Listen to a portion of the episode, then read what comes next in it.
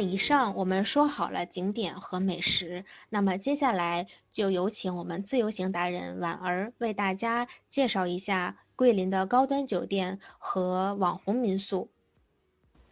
Hello，大家好，我是婉儿。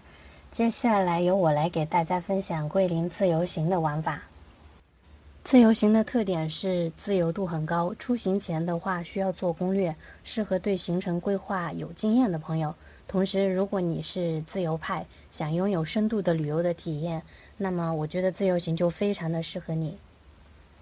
我的分享的内容一共分为两个部分，第一部分的话是自由行的玩法。第二部分的话，就是品牌的酒店和网红民宿的推荐。自由行的玩法，如果按照交通进行划分的话，我觉得可以分为两种。一种的话是公共交通出行，公共交通指的是当地的公交车和巴士；另外的话是网约车出行。第二种呢是包车游，最后一种就是自驾。如果你问我用哪种方式去出行更好的话，我觉得我想推荐包车游给到大家，因为它的优点的话就是省时、省力、省心。接下来我给大家来介绍行程中大家最关注的部分，就是我们的酒店。首先我会给大家介绍当地的豪华酒店。我先介绍第一家酒店的话是桂林大公馆。桂林大公馆的话，它位于著名的两江四湖景区。坐五分钟就可以抵达桂林的商业中心，它的装修的风格的话就是欧式的。如果用一句话来概括的话，就是网络上最流行的那句话：高端大气上档次，低调奢华有内涵。第二家地标酒店的话是漓江大瀑布酒店，它是桂林的老牌五星酒店了。它的位置的话是非常有优势的，它紧靠日月双塔。如果你喜欢就是住在繁华地段的话，我觉得选择它是非常好的。桂林有两家国际连锁酒店，一家是香格里拉，另一家是喜来登。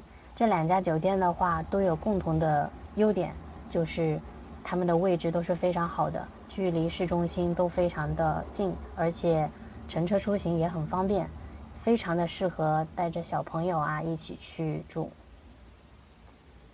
阳朔这边有两家豪华酒店推荐给大家，其中一家叫碧莲江景大酒店，它是阳朔唯一的挂牌五星；另一家叫新西街大酒店。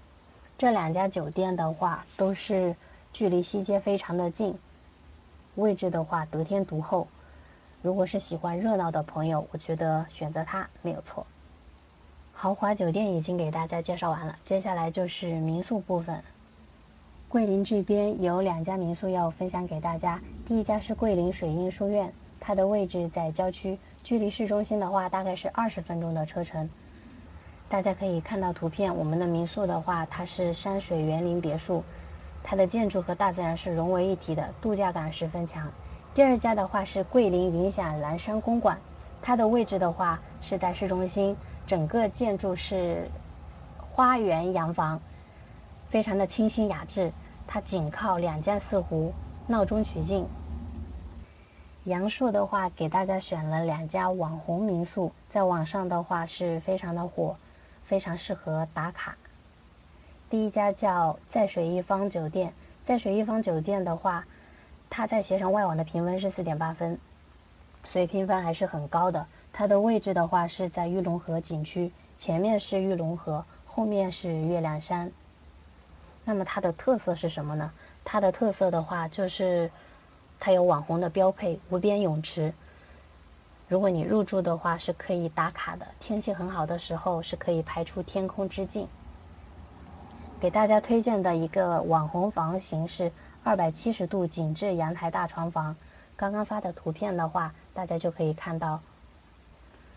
在水一方还有一点要给大家强调的是，这家民宿的话是可以允许携带宠物去入住的，同时它不收取额外的费用。第二家的话是阳朔三千里酒店，这家民宿的话也是非常的火，它的位置的话是位于阳朔县一个叫三千里人文度假区，是在一个景区内，这是一个比较新一点的景区。这家民宿的话，我推荐给亲子游的朋友，给大家推荐一个网红房型，叫三千里河畔亲子床屋。刚刚给大家说它非常的适合亲子游，是为什么呢？因为它里面的话有徐悲鸿艺术馆、广西民族博物馆分馆、汉文化体验馆、胡桃里音乐酒馆，然后还有亲子营地、动感餐厅、直升机空中游览等一些体验服务。最后一个部分，我来给大家介绍阳朔的两家高奢的酒店。我想这两家酒店不用我介绍，其实大家心里都已经知道是哪两家了。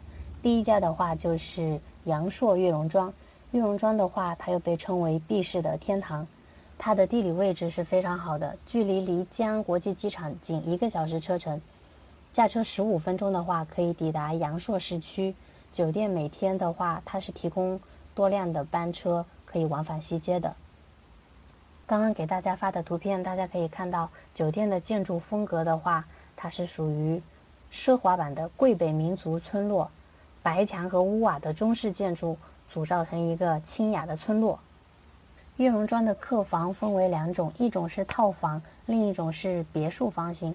别墅房型的话，它的设计是私人庭院设计，有落地的浴缸，私密性是非常好的，而且还可以在院子里吃早餐。那么泡酒店的话，有哪些活动可以参加呢？早上早起的时候，可以跟着我们的老师一起打太极拳。酒店的话，有一些独家的体验，一个是漓江竹筏，另一个是手工精油制作，还可以骑山地自行车。玉龙庄有一个独有的日落仪式，参加这个仪式的话，我觉得是非常的有仪式感的。它是在大堂的一个户外亭台，上面会摆很多的甜点、甜品，还有一些饮品，可以供大家观赏日落。悦榕庄什么东西不能错过？那就是他们的 SPA。如果去入住的话，一定要去体验一下。如果没有去体验他们的 SPA，那你一定没有感受到悦榕庄的精髓。因为这个 SPA 一定可以让你把工作所有的烦恼全部都给你去除掉。让你可以恢复到最佳的状态。看到图片，我想大家应该已经知道这是哪一家酒店了。没错，就是颜值最高的阿丽拉唐舍。阿丽拉唐舍的话，它是建筑大师巨冰设计的。这家酒店的话，它是六零年代的糖厂改造成酒店。阿丽拉的设计风格的话，不是夺人眼球的浮夸，而是用简练的线条、干净的色调。大篇幅的留白配合光影的流动，形成独特的阿丽拉设计。阿丽拉的客房分为三种：别墅、普通客房和套房。刚刚我们可以看到，整个图片里面有一些制糖的机器、古老的木雕，还有一些老风扇。里面的装潢的话，有很多都是价值比较高的抽象画。阿丽拉的客房分为三种：别墅、普通客房，还有套房。里面的话有书吧、画廊、餐厅、咖啡厅，还有酒吧，所以在里面的话肯定是不会无聊的。阿丽拉有一个额外的体验要推荐给大家，就是它的制糖体验。因为它是老糖厂改造的嘛，所以大家在入住后可以去参加他们的制糖过程，把糖果制作可以带回家。网红酒店的部分其实已经介绍的差不多了，那么大家肯定会想问我。玉龙庄和阿丽拉到底选择哪一家呢？如果要我回答你的话，我可能觉得都住比较好。我的部分已经介绍完毕了，以上就是我和晶晶为大家准备的一些内容。由于时间原因，今天我和婉儿的分享就到这里啦。希望我们跨省游也能早日开放。之后大家如果对当地省内去桂林的线路有需求，或者对酒店有需求的话，请随时联系我们的群主海豚君哦。那么大家晚安啦。